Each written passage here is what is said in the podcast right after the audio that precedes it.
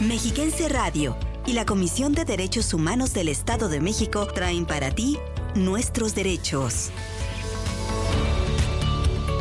El espacio radiofónico dedicado a divulgar la cultura de la paz y el respeto a los derechos humanos. Nuestros derechos. Acompáñanos. Muy buenos días, amigas y amigos Radio Escuchas. Sean todas y todos bienvenidos a esta emisión de Nuestros Derechos, este último martes de agosto de 2022. Les invitamos a que nos acompañen a través de las frecuencias de Mexiquense Radio, 1600 AM en el Valle de Toluca y Metepec, 1080 AM en el Valle de México, 1250 AM en Tejupilco y 105.5 FM en Atlacomulco. Y sin más preámbulo, comenzamos.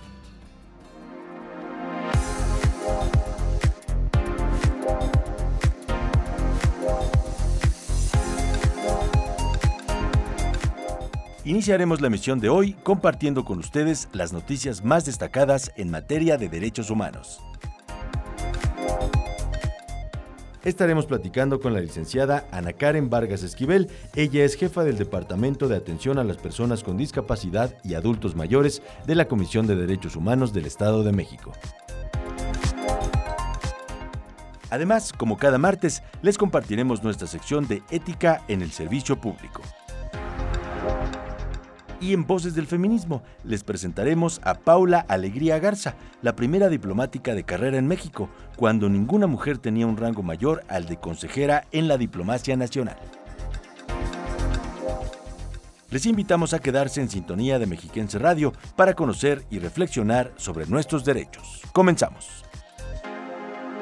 CODEM informa.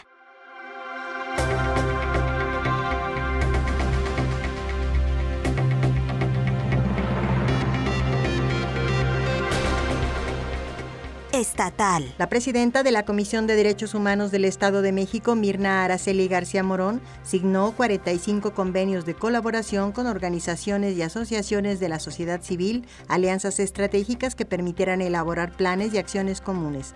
En dicha jornada se compartió la conferencia Administración Pública, Organizaciones Civiles y Sociedad, una vinculación de triple hélice a cargo de José Manuel Malvido Escobedo, consultor especialista de fortalecimiento institucional de las organizaciones sociales. Nacional. El Consejo para Prevenir y Eliminar la Discriminación de la Ciudad de México informó que se abrió un expediente de investigación de oficio contra Sonora Grill, por lo que el restaurante deberá responder a través de una solicitud de información en la que especifique si ha realizado prácticas discriminatorias hacia sus comensales o empleados en las contrataciones internacional. Seis expertos de la ONU pidieron al Consejo de Derechos Humanos que abra una investigación internacional sobre la explosión masiva en el puerto de Beirut ocurrida hace dos años con el fin de garantizar la justicia y la protección de los derechos humanos de quienes murieron, resultaron heridos o perdieron su hogar a fin de buscar la posible reparación del daño a las víctimas y sus familiares, así como el castigo a los responsables. Conoce tus derechos. Nuestra Constitución, nuestros derechos. Artículo 5. Libertad de elegir actividad. A ninguna persona podrá impedirse que se dedique a la profesión, industria, comercio o trabajo que le acomode, siendo lícitos y nadie puede ser privado del producto de su trabajo sino por resolución judicial. Derechos humanos en la Constitución mexicana. Amigas y amigos Radio Escuchas, gracias por continuar aquí con nosotros en Nuestros Derechos. Ahora, en esta sección, Voces del Feminismo, vamos a conocer a Paula Alegría Garza. Ella fue la primera diplomática de carrera en México. Escuchemos la causa de la mujer sigue vigente. El feminismo también tiene una propuesta. Porque los conflictos que afligen a las mujeres. Las causas feministas son colectivas. Voces del feminismo.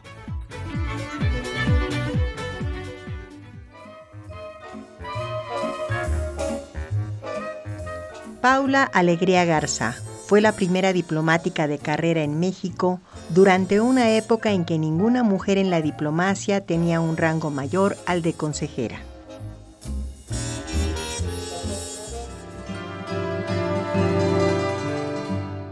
Paula Alegría nació en 1912. En 1927 se graduó como maestra normalista. Más tarde, llegó a ser doctora en Ciencias de la Educación, en Historia y en Filosofía, y es autora de obras como Historia de la Educación en la época prehispánica. Como jefa de acción femenil, en el partido dominante luchó por el derecho al sufragio femenino. Fue designada jefa de la Oficina Investigadora de la Situación de las Mujeres y Menores Trabajadores de la entonces Secretaría del Trabajo, donde contrató trabajadoras sociales para tramitar servicios para obreras y realizar estudios sobre las condiciones de trabajo de mujeres y menores en el país. Fue la primera mujer nombrada como embajadora extraordinaria y plenipotenciaria de México en Dinamarca y la segunda que nos representó en la UNESCO y en congresos internacionales de educación. En 1966 sufrió un derrame cerebral en el desempeño de su misión diplomática y murió en 1970 en la Ciudad de México. Paula Alegría Garza en Voces del Feminismo.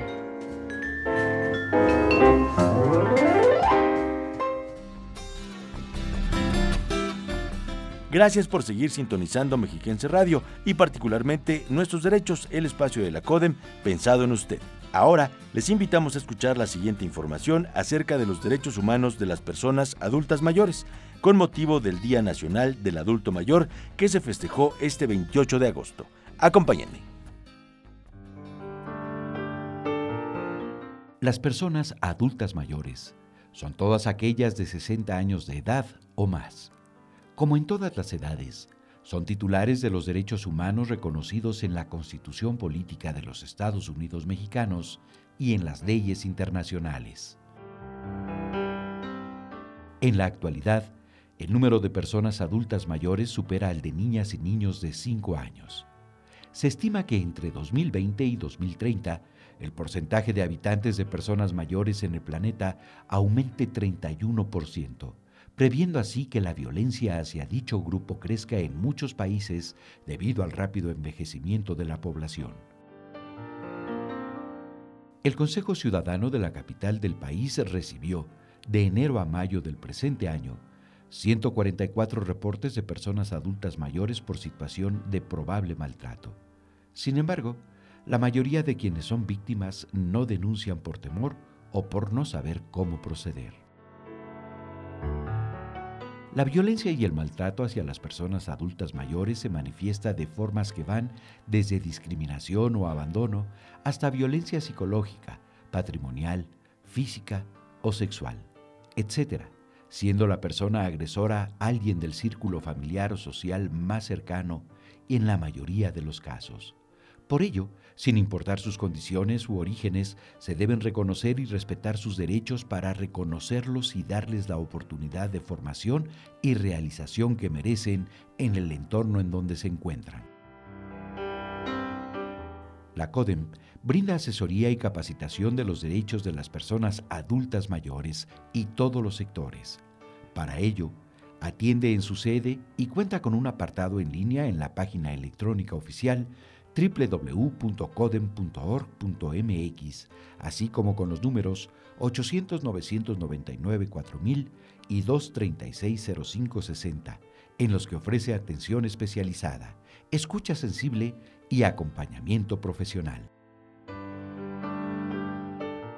Para saber más acerca de este tema, te invitamos a escuchar nuestra entrevista de hoy.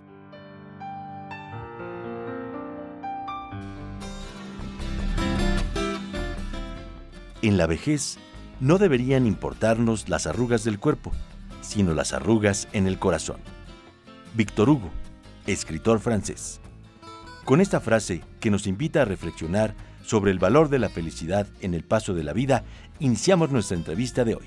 Acompáñenos. La entrevista.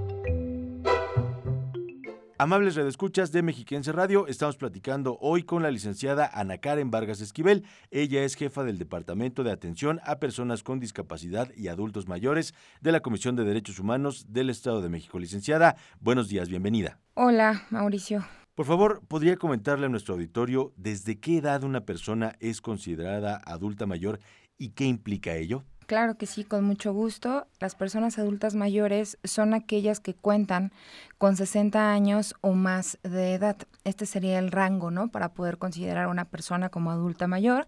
¿Y qué implica? El envejecimiento eh, suele ser considerada o considerado dentro de la ciencia como uno de los más grandes logros.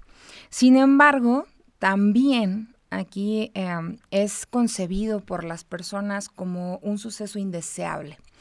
Si hacemos una encuesta de quién quiere llegar a la vejez, ahí está la, respuesta, ¿no?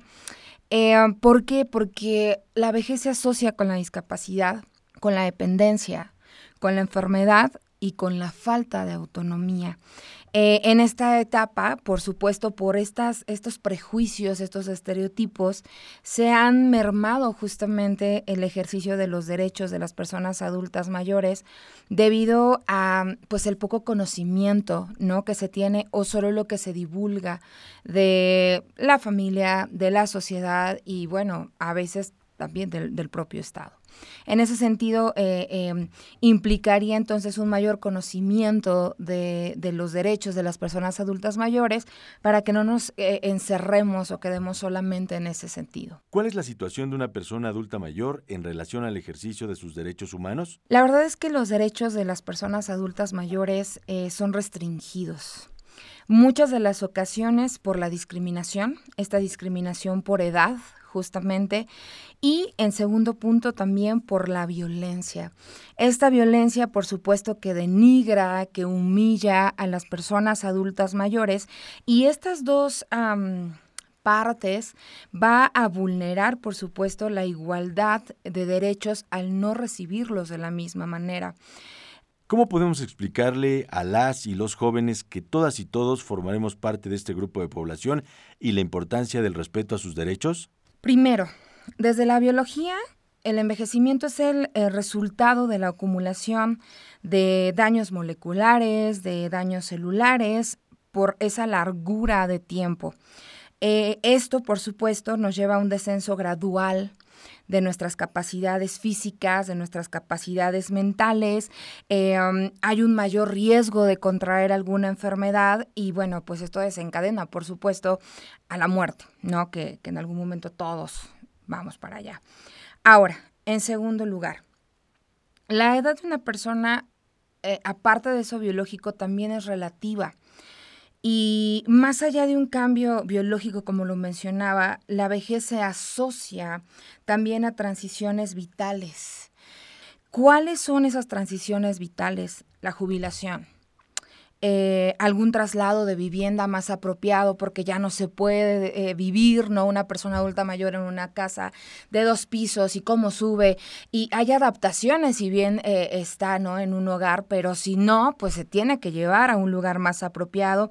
Y esto, el impacto que tiene el fallecimiento de amigos, ¿no? De generación y la pareja tenemos que fomentar en, las personas jóvenes que tenemos que brindar esa ayuda durante esta transición vital, porque todos vamos a pasar tarde o temprano. ¿Y cómo es tan importante esa situación de que cada etapa en nuestra vida, cada proceso aumenta también la vejez o no? ¿Cómo esto puede tener un impacto tan, tan sobresaliente ¿no? en una persona adulta mayor? Entonces, dos situaciones, envejecemos día a día, todas y todos. Segundo, todas las personas vivimos situaciones que nos van a hacer envejecer. Lo que nosotros ahorita enseñemos a los jóvenes, a las generaciones futuras, es el trato que nos van a brindar a nosotros, que vamos hacia, ese, hacia esa edad, ¿no? Sin duda alguna. Y entonces enseñarles, invito a todas y a todos los jóvenes que tengan a una persona adulta mayor, un abuelito, una abuelita, que tengan en mente estas, estas dos situaciones que debemos de, de, de hacerlo parte de nuestro día a día, porque así va a ser, ¿no? ¿Cuál es la labor de la Comisión en relación a los derechos de las personas adultas mayores y en cuáles hay que poner algún énfasis especial? Principalmente va encaminada a dos acciones. La primera de ellas, pues prestamos servicios de promoción, divulga, da a conocer, promueve, valga la expresión, pues los derechos de las personas adultas mayores. Necesitamos brindar un conocimiento genuino, un conocimiento legal, jurídico, ¿no? Para la protección de los derechos de las personas adultas mayores. Y el segundo, ¿hacia qué va encaminada la protección? Pues cuando sabemos que alguna persona adulta mayor ha sido violentada en sus derechos por alguna autoridad, por algún servidor público o por la familia misma. No, en ese sentido, si bien es cierto, nosotros atenderemos la parte de un servidor público que violente un derecho humano de la persona adulta mayor, pero si no nos corresponde, por supuesto que vamos a dar parte a la institución o a la instancia que corresponda. Creo que la discriminación es uno de los puntos mayormente latentes hacia las personas adultas mayores. Vamos rápidamente a un corte. Estamos platicando con Ana Karen Vargas Esquivel, jefa del Departamento de Atención a Personas con Discapacidad y Adultos Mayores de la CODEM. Cero tolerancia al acoso sexual. Di no a las conductas de violencia de género. Si has visto conductas de acoso, apoya a las víctimas. En la CODEM recibimos quejas Ofrecemos acompañamiento, brindamos asesoría jurídica y orientación especializada. Cero tolerancia al acoso sexual. Comisión de Derechos Humanos del Estado de México. Seguimos en esta plática con la jefa del Departamento de Atención a Personas con Discapacidad y Adultos Mayores de la Comisión de Derechos Humanos, Ana Karen Vargas Esquivel. ¿Cuál es nuestra tarea como personas para promover el respeto a los derechos de las personas adultas mayores y cómo podemos contribuir? Conocerlos. No podemos respetar lo que no se conoce. Conocer cuáles son esos derechos y segundo, aplicarlos. Si yo tengo un conocimiento que respecto de que una persona adulta mayor se tiene que proteger su integridad física, pero no lo sé o aún sabiéndolo lo hago, pues entonces no estoy aplicando lo que conozco. creo que, yo podría ah, decirle a, a, las personas que están escuchando que debemos de cambiar nuestra forma de pensar, nuestra forma de sentir, nuestra forma de actuar, en relación con la edad de una persona adulta mayor. A lo mejor también se nos ha enseñado eso, porque creo que a veces un hijo ah, sin duda alguna va a realizar los mismos actos que en casa se enseñan. Y ojo con los padres de familia, porque tal vez a su padre, al abuelo, no lo cuidan. ¿Y qué va a hacer entonces ese hijo cuando su padre envejezca? Lo mismo, no cuidarlo. Creo que ah, debemos de cortar con aquellas eh, cuestiones generacionales donde hay discriminación, donde hay violencia y que cada persona desde su familia pueda mejorar estas maneras de actuación. ¿Qué papel juega la familia en esta tarea de promover el respeto, la inclusión y la no discriminación de las personas adultas mayores? Claro que sí. La familia aquí en la nación mexicana sabemos que es fundamental y también se nos ha enseñado que es el primer contacto y es el primer vínculo, ¿no? que puede tener cualquier ser humano. Y pues para las personas adultas mayores no es la excepción. En este sentido, la familia debe respetarlos. De manera invariable debe de otorgar el reconocimiento a su dignidad, que ah, e, e, en las ocasiones que me ha tocado participar he hablado de la dignidad, porque la dignidad, ¿quién la posee? ¿Quién la tiene? Cualquier persona. Si partimos desde la dignidad, vamos a darle ese reconocimiento a la persona adulta mayor en cuanto a sus derechos. Posteriormente, la familia debe cumplir también de manera constante de manera permanente, no solamente si quiero o si me cae bien o si estoy recibiendo no del Señor su pensión, porque además a veces se roban las pensiones y no le damos un trato adecuado al adulto mayor, sino que es para el hijo para el tutor o para quien esté irresponsable. Hablamos de esa responsabilidad que no existe muchas de las veces al mantener y preservar su calidad de vida. Es mi responsabilidad como familia, seas hijo, seas tío, seas primo, sea familia o familiares, ¿no? La familia extensa, ¿no? Que también se puede conocer de esa manera, para proporcionar lo necesario. Y lo necesario tiene que ver con su cuidado, con su atención, con su desarrollo integral. ¿Qué podría yo mencionar aquí? El otorgar alimentos que muchas veces se les niega, que ya no se les brinda, que los dejan en un lugar ahí como si fueran un mueble más del hogar, cuando se fomenta la convivencia familiar justamente desde esta perspectiva de padres hacia hijos, del respeto, del amor, del vínculo, de los valores que se nos han enseñado. Además, justo aquí viene satisfacer sus necesidades afectivas. Una vez ve a adultas, personas adultas mayores que decimos, ay, es que todo el tiempo está enojado, dale un abrazo lo necesita. Necesitan, eh, tienen esa necesidad afectiva y, no hay otro lugar más que la familia lo puede brindar. satisfacer sus necesidades de protección y de apoyo. También la familia tiene que evitar actos que cometan discriminación. ¿Cuáles serían estos? Abuso, explotación cuando mandamos a un adulto mayor a la mendicidad, cuando ah, se les aísla porque ya no sirven, porque ya no hablan, porque cuando hablan me repiten una y dos y tres veces lo que sé y entonces se aíslan y hay una violencia y ponen por supuesto eh, su persona en riesgo y ojo, los actos jurídicos estos actos jurídicos que la familia muchas de las veces ponen en riesgo a la persona, a sus bienes y por supuesto a sus derechos. Él firma aquí, eh, bríndame tu casa a base de engaños. La familia es el primer vínculo que debe de proteger que no existan tales aberraciones en la actuación de pues de la propia familia, porque justo es desafortunadamente es el primer vínculo donde se violenta o vulnera tal o cual derecho. Y, perdón, perdón, me, me faltó uno, pensé que había terminado, y atender sus necesidades psicoemocionales. Insisto, vamos dejándolos de lado y aquí tiene que ver también eh, cuando una persona adulta mayor está en una institución pública, en una institución privada, porque también es conocido que muchas personas adultas mayores eh, ya lo dicen, ¿no? Eh, yo cuando esté en la vejez quiero irme a un albergue, a una institución privada, a una casa hogar, pero no se trata solamente para no ser carga, ¿no? Es lo que dicen los adultos mayores y, y las personas adultas mayores no son una carga, son personas.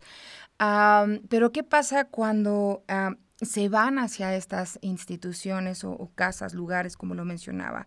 Se deben de seguir manteniendo los lazos familiares las visitas y demás. Entonces, con esto yo concluiría esta, esta pregunta para la no discriminación hacia las personas adultas mayores desde el vínculo primero que es la familia. ¿Algo más que desee compartir con nuestro auditorio? Claro que sí. Pues quisiera cerrar mi participación con esta frase de Michelle Bachelet, que es alta comisionada de Naciones Unidas para los Derechos, que dice, cada vida tiene el mismo valor. Nuestros derechos no disminuyen con la edad. Vamos a reflexionarlo. Tomemos en consideración a nuestras personas adultas mayores, respetémoslos, eh, pensemos, cambiemos nuestra actuación, nuestro sentir y vigilemos que si una persona está siendo dañada, nosotros debemos de ser parte fundamental de la denuncia ante quien corresponda. Y Claro que sí, los teléfonos de la comisión 722-236-0560, el Departamento de Atención a las Personas con Discapacidad y Personas Adultas Mayores, nos encontramos en la extensión 2245. Si quisieran alguna actividad de promoción en la materia, con todo gusto nosotros quedamos a la orden y pues muchísimas gracias es la voz de la licenciada Ana Karen Vargas Esquivel, jefa del Departamento de Atención a Personas con Discapacidad y Adultos Mayores de la Comisión de Derechos Humanos del Estado de México. Muchas gracias por acompañarnos en nuestros derechos. Ahora les invitamos a que nos acompañen a escuchar nuestra sección de Ética en el Servicio Público para fomentar la cultura de paz. cooperación, liderazgo, disciplina, respeto, integridad, ética en el servicio público. Código de conducta. En palabras de Henri Thoreau, la moral no consiste solo en ser bueno, sino en ser bueno ante cualquier persona y circunstancia. Cuando los intereses privados de una persona servidora pública interfieren o se contraponen con los objetivos y la normatividad de una institución, se genera un conflicto de intereses. Para resolver posibles afectaciones al servicio hacia la población, la Comisión de Derechos Humanos del Estado de México cuenta con un apartado relativo a conflicto de intereses en su código de conducta. Ética en el servicio público. Queremos recordarles que estamos a sus órdenes las 24 horas del día, los 365 días del año en la línea gratuita 800-999-4000, así como en la página www.codem.org.mx. Y si quieren seguirnos también en las redes sociales, en Facebook nos pueden hallar como Derechos Humanos del Estado de México, en Twitter como arroba Codem, en Instagram estamos como Derechos Humanos-Edomex, en YouTube como Codem Oficial y en Spotify como CODEM. Gracias a todas y todos ustedes por el favor de su atención. Esperamos que las reflexiones y la información de este día hayan sido de su interés. Gracias a la maestra Mirna Araceli García Morón, presidenta de la CODEM, por las facilidades otorgadas para este programa cuya producción estuvo a cargo de Raúl Cruz, la coordinación general de Celeste Ramírez. Los guiones son de Elizabeth Zúñiga, soy su servidor Mauricio Hernández. Muchísimas gracias, nos saludamos con todo gusto el próximo martes en Nuestros Derechos.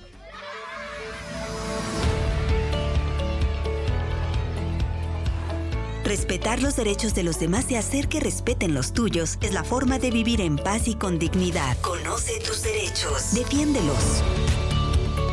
Y no te pierdas la próxima emisión de Nuestros Derechos.